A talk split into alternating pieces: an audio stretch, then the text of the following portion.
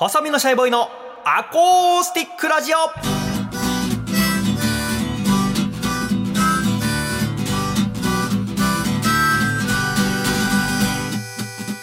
シャイ皆様ご無沙汰しております。細身のシャイボーイ佐藤孝義です。今回もよろしくお願いいたします。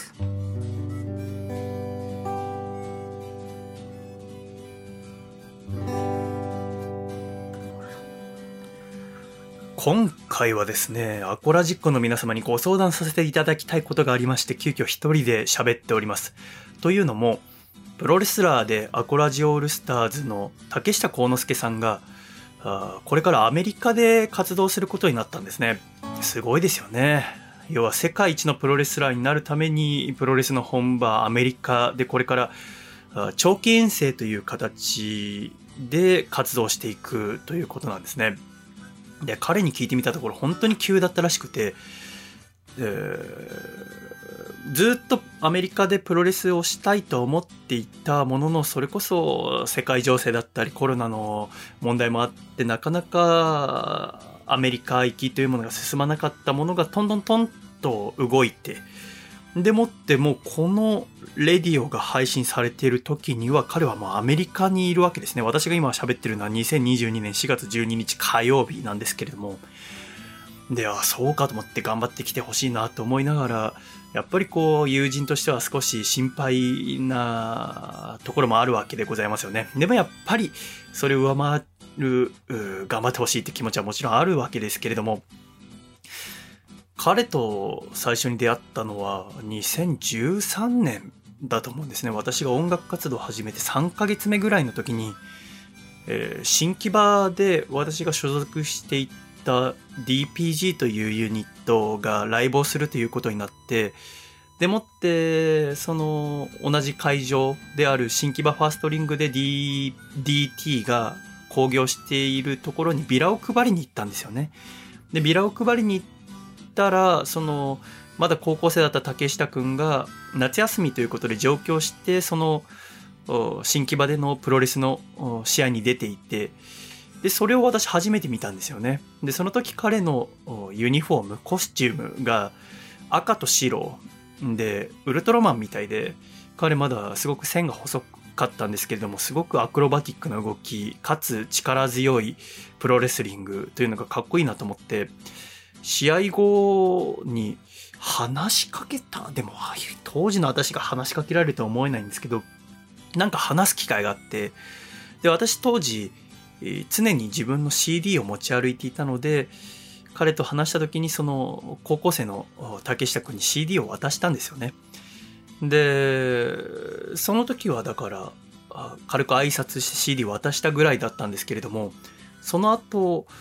また数ヶ月経って、え DDT プロレスリングが両国でのビッグマッチがあった時に私 DDT の何かお手伝いをさせていただいていてでもって試合が終わった竹下くんが出てきて私にその CD 聞きましたって話しかけてくれたんですよね。で私はその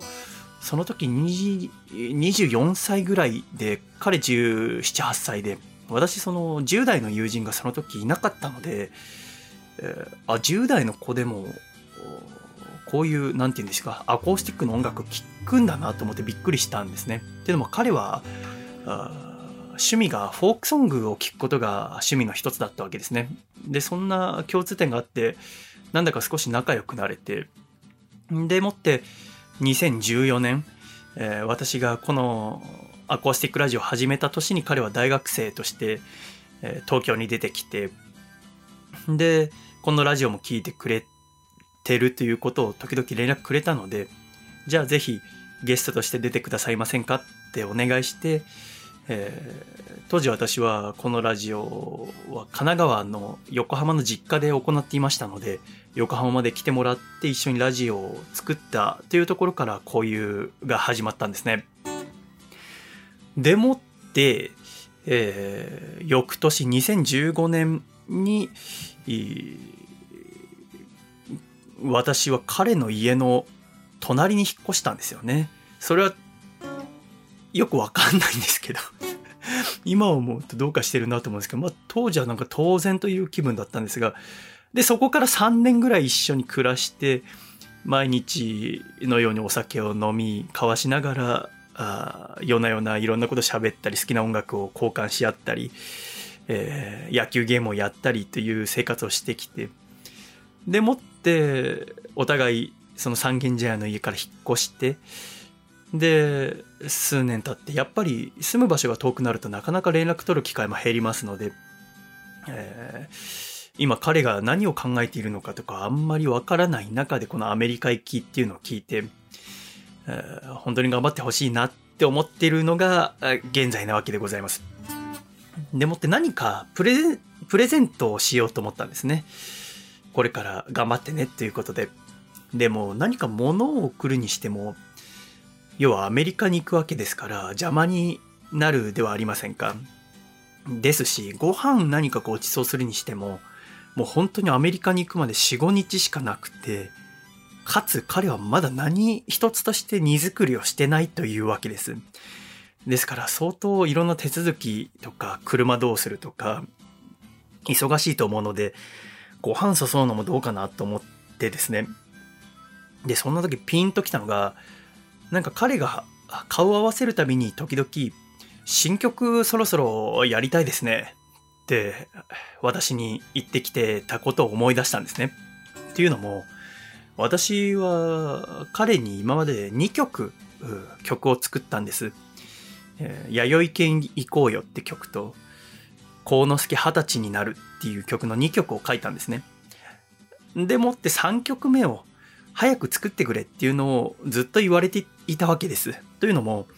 えー、2曲目の幸之助二十歳になるっていうのは、第59回アコラジのために作ったので、それは2015年5月24日配信とありますので、もうあれから7年が経つわけですね、もうすぐ。で、1曲目の弥生県行こうよは2014年11月ですから、それからも、まあ、約8年経ってるということで、私はその曲作ってて言われながらもずっと作っていなかったなっていうことを思い出して、じゃあ作ろうって思ったわけです。で、すぐ彼に連絡して、ちょっと忙しいだろうけども、えー、君の家の近くのスタジオ撮るので2時間ほど時間もらえませんかってお願いして、4月14日の木曜日の夕方からの2時間空けてもらったんですね。で、スタジオ予約して、ここで、えー、私が作った曲を録音することになったわけです。つまり、今私が喋っている2日後に録音するんですけれども、この曲が思い浮かばなくて困ってるわけです。助けてください。どうしましょう。何を書きましょう。これからアメリカ行く人に曲を作った経験のある人いますか？私はその経験がないんですよね。何を書いたら喜ぶんだろうなと思って私は今もううんぬん困ってるわけです。えー、そもそもこの今までに作った2曲っていうのは、だから1曲目の弥生県行こうよって曲は2014年に作ったんですけれども、これはそもそも、えー彼が高校生の時、両親が共働きで、夕飯は外食することが多かったと。でその時どこ行ってたかっていうと、弥生県という、うなんて言えばいいですか、定食屋って言えばいいんですか全国チェーンの定食屋に行ってたっていうわけですね。っていうのもやっぱりこう将来はプロレスラーになりたいと思っていたので体を大きくしたいと。じゃあ体を大きくするにはどうすればいいかっていうとご飯をたくさん食べることが必要だということでご飯のおかわりが無料な弥生県に足しげく通っていたという話が私とても面白いと思ってこの弥生県行こうよという曲を書いたわけです。えー、ちょっとじゃあぜひこの1曲目弥生県行こうよを聞いてみてください。では竹下幸之助さんで弥生県行こうよです。どうぞ。ベイビー手をつないで弥生行こうぜベイビー夢抱いて弥生行こうぜ日が昇らぬ朝もあるだろう。星ともらぬ夜もあるだろう。そんな時はお腹いっぱい食べようよ。それで大丈夫。きっと大丈夫。ベイビー手をつないで弥生行こうぜ。ベイビー夢抱いて弥生行こうぜ。あの僕が初めて弥生家に行ったのは小学校低学年の時でしたかね。大阪の天下茶屋駅のねその時はまだ飯屋丼でした。あのー、今思えば僕のおふくろの味は弥生犬なのかもしれません。それぐらいおかわりをし続けて早もう10年経ちました。弥生犬食べたいな弥生犬行きたいなあーエビバリカモンベイビー手をつないで弥生行こうぜ。Whoa やっとベイビー夢抱いて弥生行こうぜ。行きたくなってきたわ。ベイビー手をつないで弥生行こうぜ。Whoa ベイビー夢抱いて弥生行こうぜ竹下幸之助ベイビー手をつないで弥生行こうぜベイビー夢抱いて弥生行こうぜ僕と一緒に弥生県行こうよ竹下幸之助でした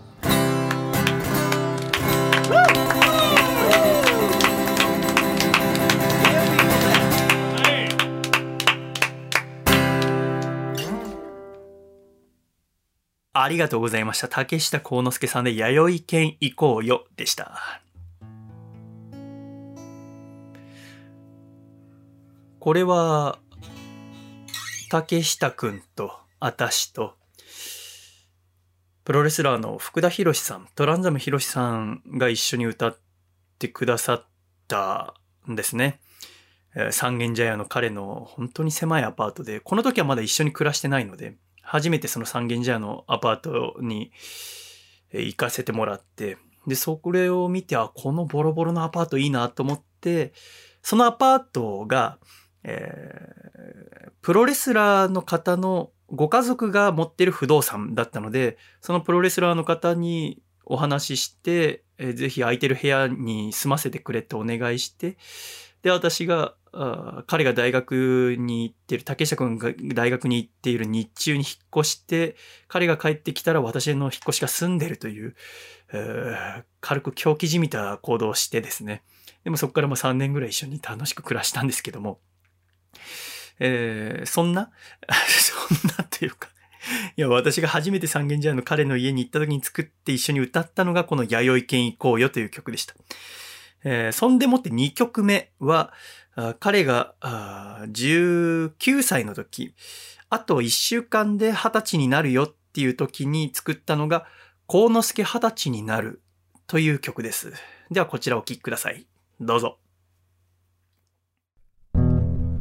男竹下10代最後の心意気全身全霊で歌に込めさせていただきます聞いてください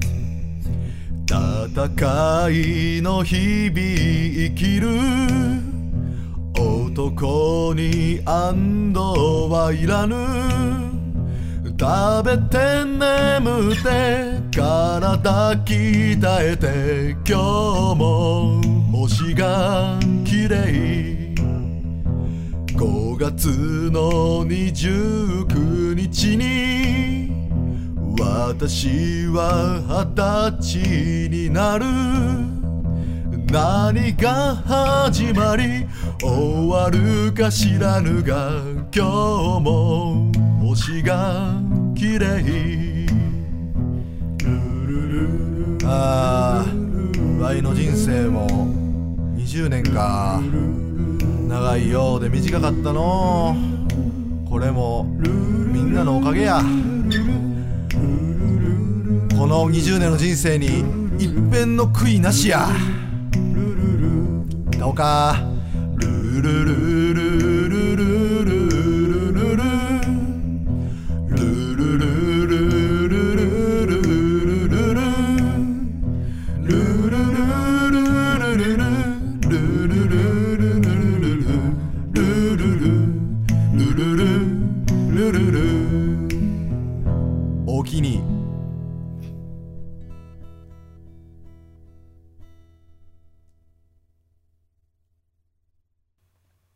りがとうございました。幸之助二十歳になるでした。これも、たけちゃんとあたしと福田さんの3人で歌っておりますね。幸之助二十歳になるは、いい曲ですよね。私、あんまり覚えてなかったんですけれども、すごくこう低音の響く、面白い曲だなって改めて思いました。これがだから、二十歳になる直前の竹下くんが歌ってくれた曲。これが私が彼に書いた最後の曲ということになっていたわけです。7年前なんですね。でもって、え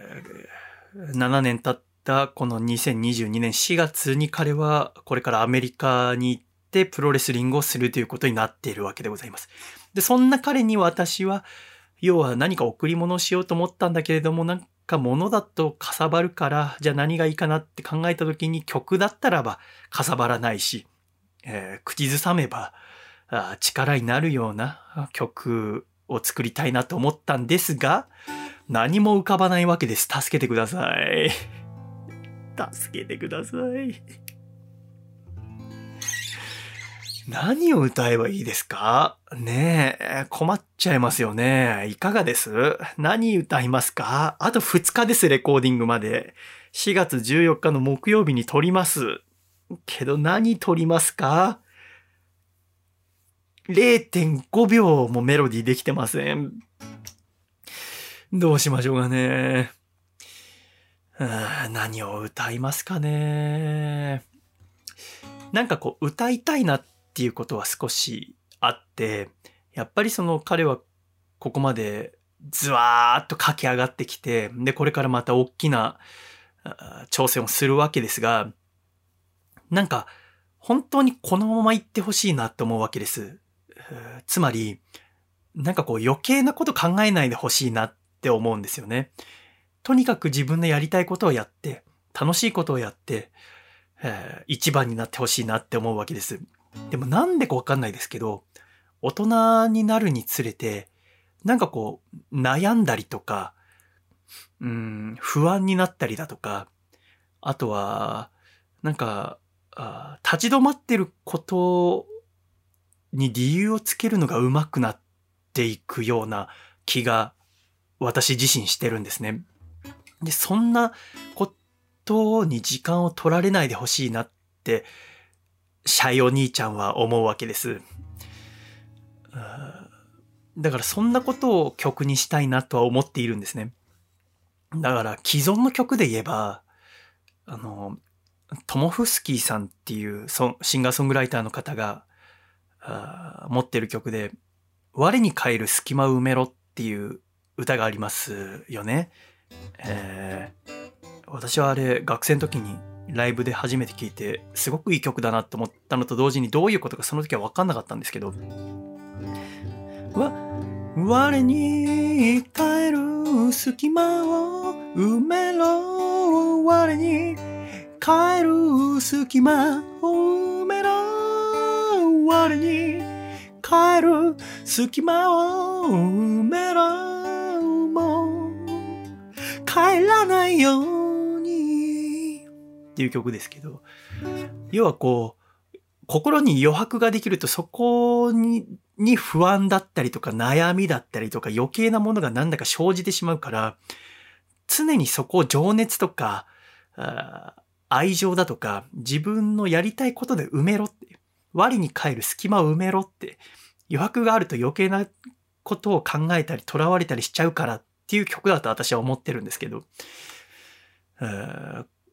この曲はすごく優しい曲でこう包み込んでくれる感じですが、もっとこう背中を押すような、ぐっととにかく心空っぽにして前に進めっていう曲を私今作りたいなと思いつつ、まだ書けていないわけです。助けてください。えー、どうしましょう。えー、あと2日です。っていう中で、まあ、これからだから彼は生活するのに英語をずっと喋らなきゃいけないわけです。で、あっちの試合、アメリカに行ってからの試合もほとんど決まってないんですって。だからこれから彼は自分で出る試合を持ってこなきゃいけないわけです。日本ではもう高校生で日本武道館でデビューして、そこからこう若手のホープとして、そして今では団体を代表する選手として DDT のスタッフの方、運営の方がどんどんこう試合を組んでくれたわけですよね、毎週末。ですが、アメリカに行ったらそれをやってくれる人がいないんですって。手助けしてくれる人はいるけれども、要は自分で試合を見つけて持ってきて自分を売り込んで試合を組んでもらわなきゃいけないっていうのが待ってるわけですね。だから、より日本、日本では味わったことのないような大変なことも待ってるわけですね。そんな彼の背中を押すような曲を作りたいと思ったんですけど、で、まだ英語が喋れるわけじゃありませんから、でもこれからは英語でそういうネゴシエーション、交渉もしていかなきゃいけないわけですよね。頑張ってほしいと思いつつ、本当に大丈夫かなと思っちゃうんですね。誰が彼のネット環境の配備をするんですか？本当にこう、家電がダメで彼は。彼が引っ越したりなんか新しいパソコンとか買うたびに私がネット接続したり、プロバイダーとの連絡取ったりしてたのを、それを誰がやるんですか？アメリカに行ってしまったらもうできないのに。お兄ちゃんは心配ですよ、本当に。英語で何て言うんですか？この私のパソコンをインターネットにつなげてくださいって。Would you help me connect my smartphone online? とかなんか、そんな言えばつながるんですか？本当ですか？えー、そんなこと考えてるときに、はっと思ったのが、そういえば、なんか、英語の勉強しているときに、これはすごく素敵な英語の文章だなと思ったものがあって、それは、一通の手紙なんですね。この手紙っていうのは、えー、今から約55年前、えー、1965年にアメリカの美術家ソル・ルイットさんが友人であるエヴァ・ヘッセさんという女性の現代美術家に送った手紙なんです。この手紙を私たまたまあある本で読んで、とても素敵だなと思ったんですね。で、この手紙はどういう手紙かっていうと、この女性の現代美術家であるエヴァ・ヘッセさんが、当時、1965年当時、えー、ものすごいスランプに陥っていて、で、全然作品が書けないっていう悩みを手紙にしたため、ソル・ルイットさんっていう男性に送ったその返事というのが私が読んだ手紙なんですね。で、この手紙には何が書かれているのかっていうと、うとにかくやれと。悩むなと。心を空っぽにして、とにかくやんなきゃダメだと。悩んだところで何にもなんないんだって。じゃあ悩みっていうのは何なのかっていうと、目に見えないだろって。目に見えないものっていうのは、この世にはないんだよってソル・ルイットさんは、悩んでいるエヴァ・ヘッセさんに手紙で言ってるんです。2枚の手紙にびっしり英語でもうほぼ書き殴ったように文字が並べられている中で、その2枚の手紙のどちらともそれぞれ一番下に大きな大文字で2文字 do って書かれてるんです。こうこうこうだよ、こうだよ、こうだよ、こうだよ、君何悩んでんの？こんなこと考えてちゃダメだよ。とにかく do! でもってもう一枚に、こうだよ、こうだよ、こんな悩んでたってしょうがない。心空っぽにしろ、頑張れよ。そんでもって do! って書いてあるわけです。これとても素晴らしい言葉だなって私は思って、ぜひ気になった方は、ネットで調べれば出てきますし、YouTube で、あの、手紙を朗読する団体があって、そういう、なんて言うんですか、ライブ、えー、教会でその有名な手紙を朗読するイベントがあって、えー、YouTube にあの、ベネディクト・カンバーバッチさん、え、今度、マーベルの、何ですか、ドクター・ストレンジの映画も公開されますけども、あの、ドクター・ストレンジじゃない、カンバーバッチさんが、この手紙を朗読した動画あるんで、とても素敵なので、えー、日本語字幕のものもいくつもあるので、ぜひ見ていただきたいんですけども、ものすごいんです、この熱量がね。えー、つまりこう、スランプでどうしようもないんだっていう手紙に対しての返信なわけですが、えー、君はとにかくスランプである自分自身を憎んでるよねって。ドーンとやめるんだって。君は時には世界にファッキューと言ってもいいんだよって。君には権利がある。だから考えるのをやめろ。心配もするな。過去を振り返るな。迷ったり疑ったり恐れたり傷ついたり楽な方を選んだり探し求めたり立ち止まったり侮辱したり自分自身を削ったり自分自身をすり減らす。その全てをやめろ。そして do! っていうわけです。ただただやれって。かっこいいかかっこ悪いかなんて心配するなと。じゃあ、かっこ悪いのが嫌なら自分のかっこ悪いを磨いて自分だけの世界作れと。今やっている行動活動が意味があるか意味がないかなんて心配するのやめろ。目に見えないものにとらわれるな。君はとにかく練習しろ。バカになること、無口で何も考えず空っぽになること、その時君はできるんだ。then you will be able to do! っていうわけです。とにかく do だと。君は世界を背負っていないと。君が何か成功しても失敗しても世界には関係ないと。君は自分自身の仕事を背負っているだけ、君の人生だけを背負っているんであって、他の人とか関係ないと。だから、do it! っていうわけです。これを、えー、を私は竹下くんにも伝えたいなと思ったんですね。えー、すごく責任感もある子ですから、こう、プロレスの未来とかもいろいろ考えるのを聞いてますが、それも大事なのかもしれないけども、何よりも彼のプロレスリング、彼の人生、彼の一日一日を楽しんでほしい。何も考えずに、とにかくプロレスに打ち込んでほしいなって今私は思ってるんです。これを歌にしたいなと思ってるんですけども、まだうまくできてないんです。それをでも、今少しずつこう、レディオにしていく中で、なんとなく、今、do って言ってる時すごい楽しかったので、なんもうとにかくやれっていうことを、やれ、とにかくいや、もう何も考えずやればいいんだっていう曲にしようっていうのを今喋りながら考えました。なんかそうですね。どういう歌詞にしますか？皆さんなんか、思い浮かびましたか？どうしましょうかね。とにかく空っぽでいいんだよって。えー、どんな時でも笑えばいいし、泣いてもいいし、なんかこう、年取ると悩み方が上手くなったりするけれども、悩み方なんて覚えなくていいんだよっていう、えー、難しいこと考えずにただやるだけだよっていう歌詞、曲にしたいですよね。えー、難しいことは考えずにただやるだけだって。そうですね。難しいことは考えずにただやるだけだよっていう曲にしたいですよね。いや、難しいことを考える必要ないと。ただ目標は高く持って、難しいことは考えずに難しいことをただやるだけだよってことですよね。難しいことは考えずにただやるだけだと。ね。難しいことをただやるだけだって。変なこと言ってますか？言ってませんか？言ってますか？言ってませんか？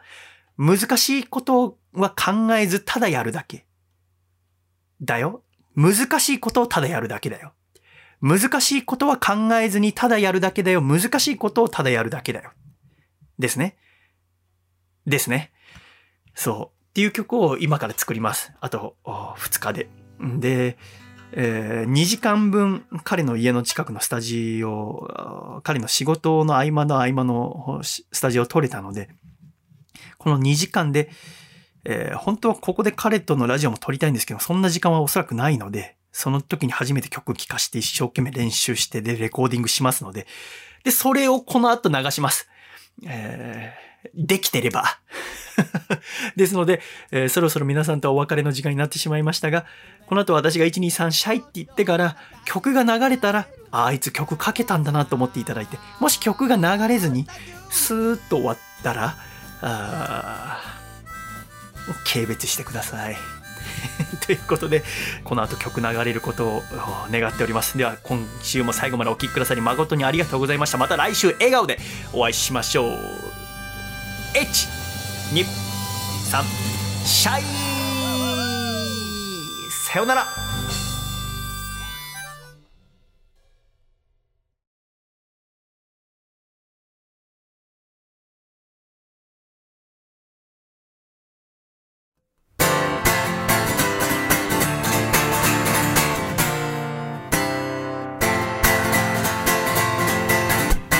空っぽでいい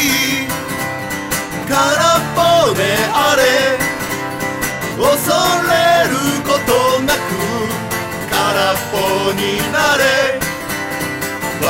えばいい。泣いてもいい。悩み方なんて覚えなくていい。僕ら難しいことは考えずただやるだけ。難しいことただやるだけ。